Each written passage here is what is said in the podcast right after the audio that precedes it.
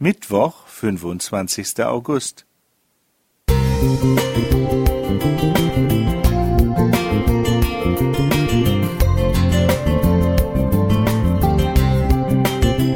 Ein kleiner Lichtblick für den Tag.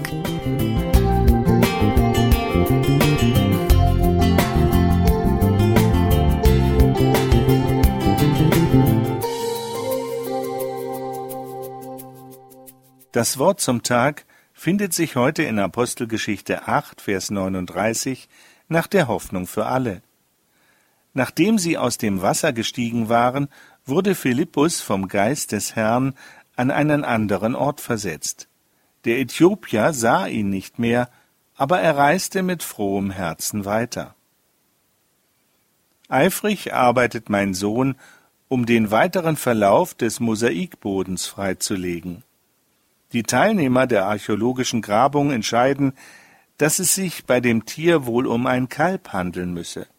Erstaunlicherweise sehen wir über dessen Kopf zwei Pfoten, dann das Haupt eines gefleckten Tieres mit runden Ohren. Ein Leopard greift das arme Kalb an. Eine solche Darstellung hätten wir in einer byzantinischen Kirche nicht erwartet. Überhaupt bietet das Unternehmen immer wieder Überraschungen. Zum ersten Mal ist ein Fachmann für spätantike Geschichte mit dabei.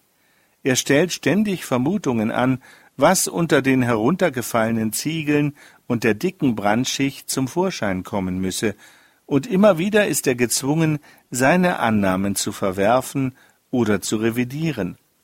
Eine Vertiefung, die er als Grab eines Heiligen interpretiert, erweist sich später als eine Art Ersatzteillager. Nach der Zerstörung des Kirchengebäudes durch Erdbeben und Brand oder Krieg holten sich Anwohner dort wertvolle Bausteine, quasi antikes Recycling. Dann kommen Inschriften zutage. Für die Christusliebende Diakonin Theodosia, zum Andenken an Gregoria, Diakonin von Büthien.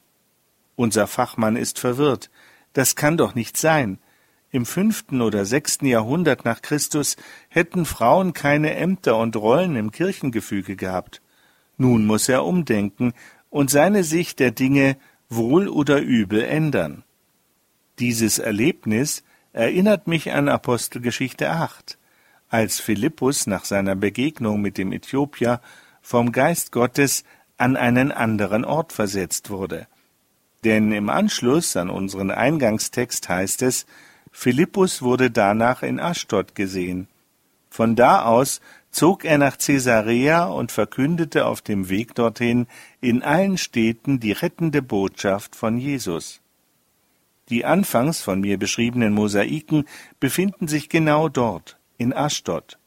Was da zum Vorschein kam, waren die Spuren des Evangelisten. Frauen und Männer begannen umzudenken und Jesus zu lieben. So passiert es noch heute. Deshalb möchte ich auch solche Spuren hinterlassen, dass Menschen wie der Äthiopier berührt werden und mit frohem Herzen weiterziehen können. Hanna Klenk Musik